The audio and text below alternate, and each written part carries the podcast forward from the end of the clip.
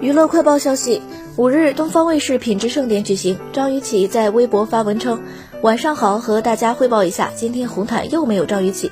现在恐怕吃一盒炸鸡都治愈不了我。请叫我专业红毯错过人。